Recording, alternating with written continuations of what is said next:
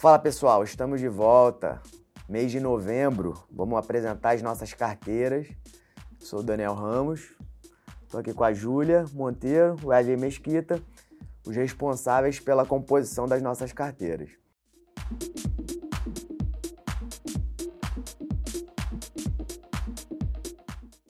E aí, mês de bastante trocas, né? Sim, é, como falamos usualmente, vou só fazer um resuminho da carteira do cenário, enfim, internacional, até porque não tem como começar falando sobre alguma carteira sem fundamentar o que é está acontecendo geopoliticamente. É, e é com muito pesar que a gente veio falar que esses cenários que traçamos são baseados em até expectativas muito negativas de potencialmente haver conflitos geopolíticos estendidos. E aí cito América do Norte, Oriente Médio, Ásia, China, Rússia e China são os mais determinantes. E então essa carteira para esse próximo mês que a gente vai falar depois foi um, muito bem pensada e trabalhada, até porque a gente está no meio da temporada de resultados, então teria que atender vários critérios.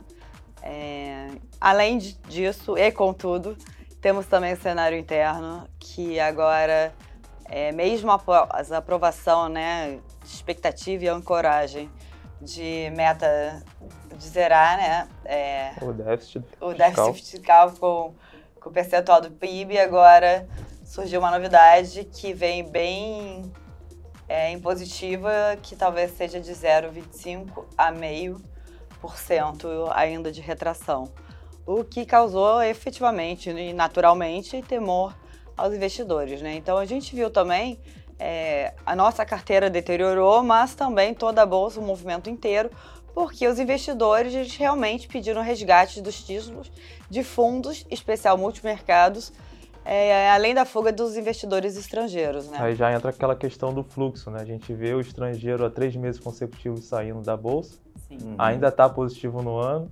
Institucional segue bem negativo no ano, mais de 30 negativo. E pessoa física, quem está fazendo aporte ali, mais de 10 bi. É, o que um simples discurso pode fazer no mercado, né? A gente é. viu exatamente isso aí.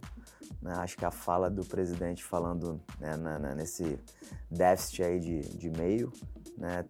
já ficou bem claro um pouco, assim, eu acho que é, o, mercado, mercado já, já trabalhava já com essa expectativa, mas é aquele negócio, uma coisa é você ter a ideia, outra coisa então, é você, você ancorar, Você ancorar a expectativa, não, a né?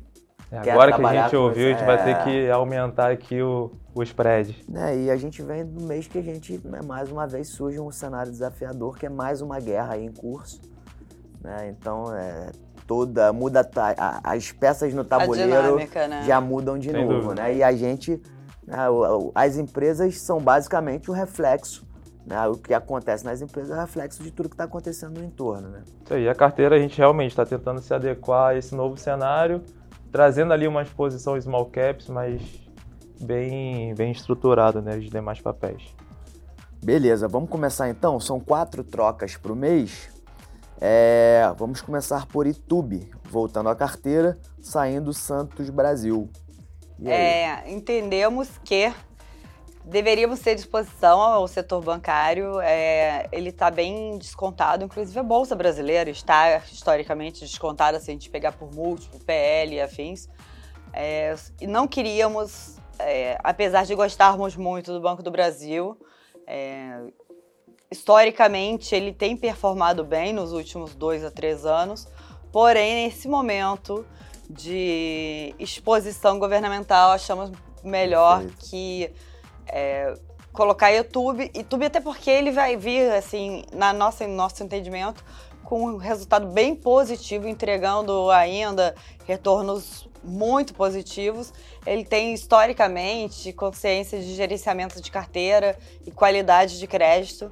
Então entendemos que nesse momento a melhor maneira de fazer exposição ao setor seria via YouTube mesmo. É, até porque existe uma, digamos, influência do governo, né, hoje nas empresas, até dentro dessa negociação, né, com, principalmente com o Centrão, né, para poder, enfim. Sim, inclusive agora, maioria, essa semana, né? foi anunciado né, a mudança da Caixa Econômica. Perfeito. E, e aí, obviamente, qualquer turbulência gera volatilidade e a gente não quer volatilidade em cima de volatilidade. Sem dúvida. É, Banco do Brasil realmente é o nosso cargo-chefe ali do setor, mas a gente entende que é um setor que tem que estar posicionado, até pelo peso que tem na Bolsa. Sim.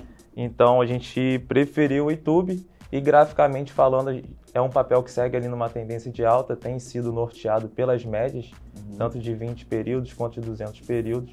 Então a gente entende que tem um, um longo caminho ainda para percorrer. E conseguindo destravar, tem espaço para buscar os de 29 e 30 reais. Legal. Bom, segunda troca. Né? A segunda troca é um pouquinho, digamos, mais ousada. Intelbras de volta na carteira. Nada, de volta não. Acho não, nunca, nunca botamos. Primeira vez. Nunca primeira botamos. Vez. E saindo Cozan. É... Nós tínhamos uma expectativa muito elevada, continuamos tendo, é, para Cozan.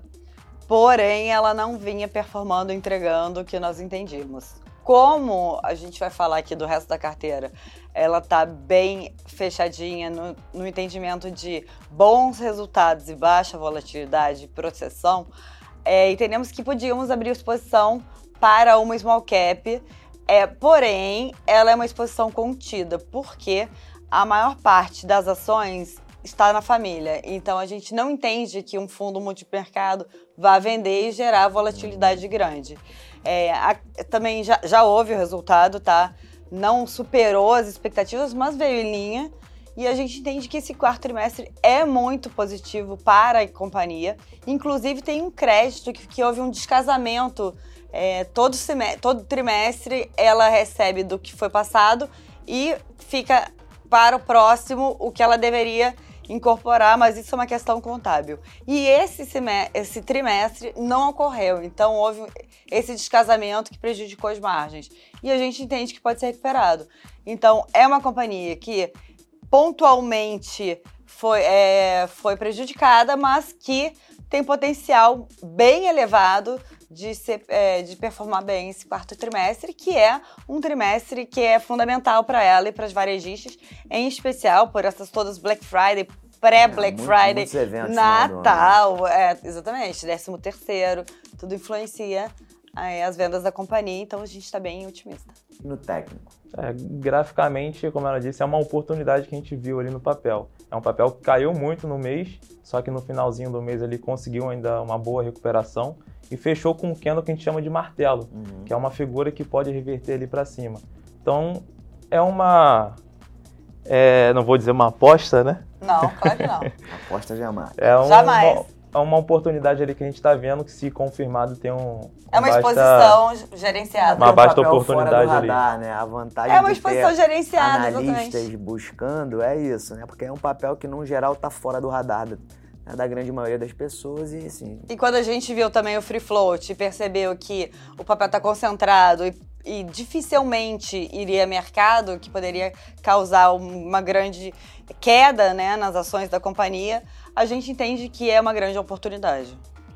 Show de bola. Vamos lá. Terceira troca, a volta de uma queridinha, né? Prio, com a saída de açaí. É, é a açaí também, ela é, já apresentou é, positivos é, indicadores, porém entendemos que Prio tem mais a entregar nesse momento. Até porque a alta do petróleo agora aí fora, né, mediante Também. guerra. Ponderando faz... tudo aquilo que foi falado, é, entendemos que Prio vai entregar, é, inclusive ela reportou o resultado ontem à noite, está tendo teleconferência agora, é, com lifting cost, que é o custo de extração é, bem mais baixo, inclusive até do que próprio guidance e deve continuar entregando positivos resultados conforme for conseguindo integrar o seu sistema.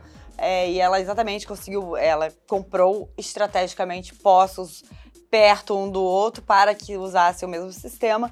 E é, caso haja a escalada do, é, do preço do petróleo, ela se beneficia.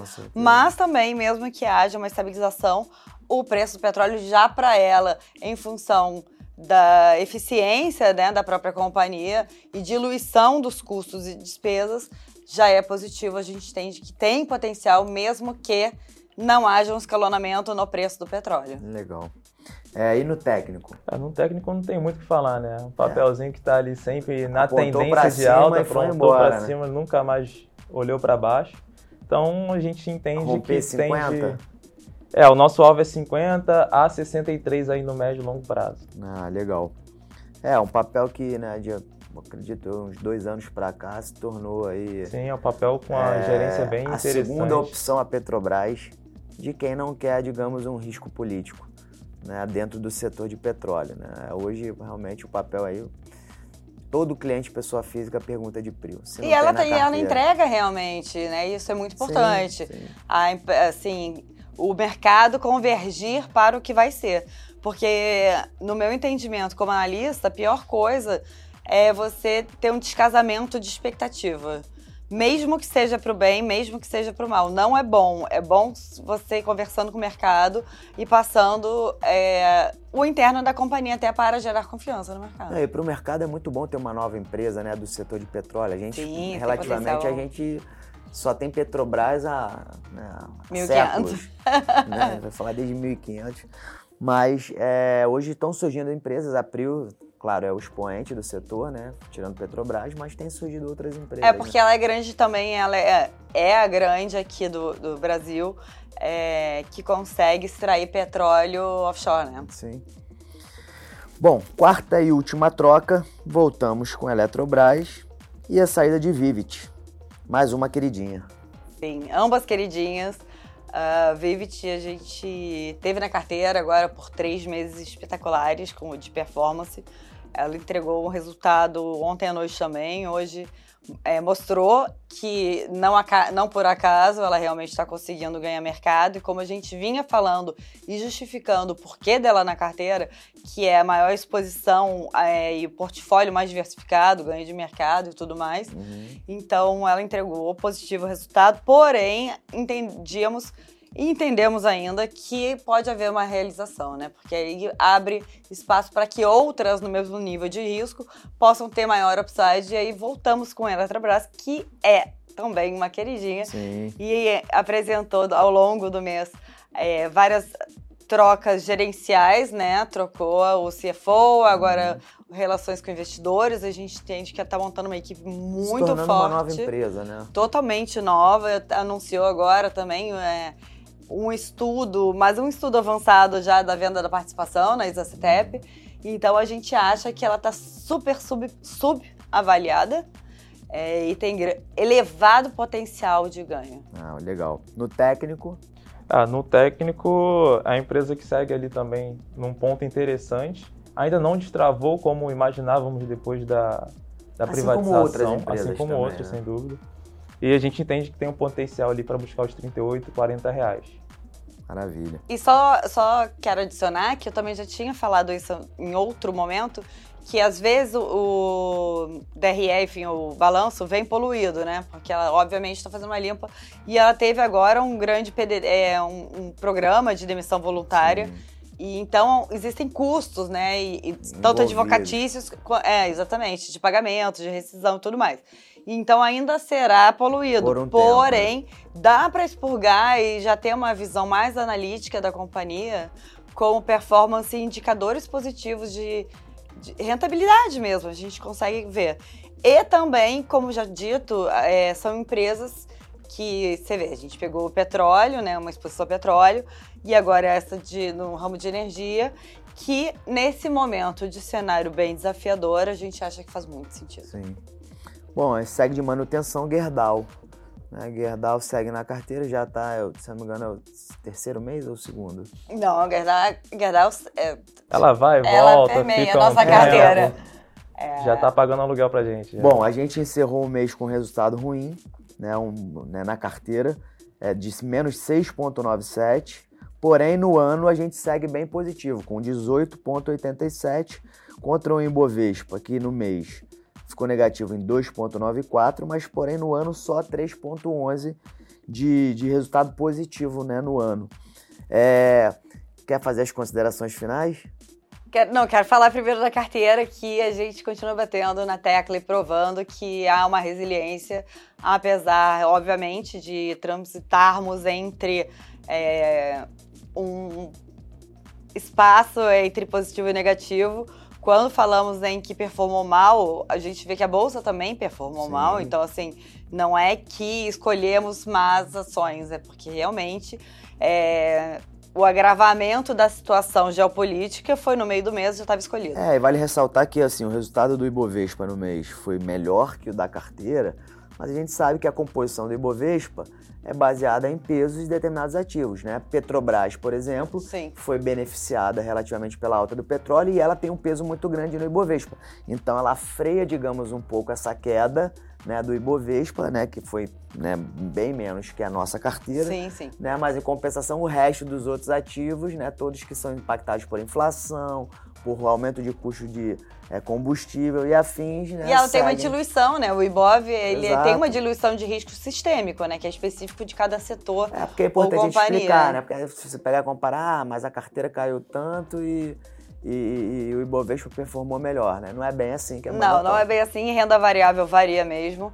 Se pegarmos então no net do ano, nós, assim, até judiação falar, porque. Isso aí, pessoal. É só acessar o nosso site lá. Todo esse conteúdo tá lá, tá bom? Até a próxima. Bons negócios.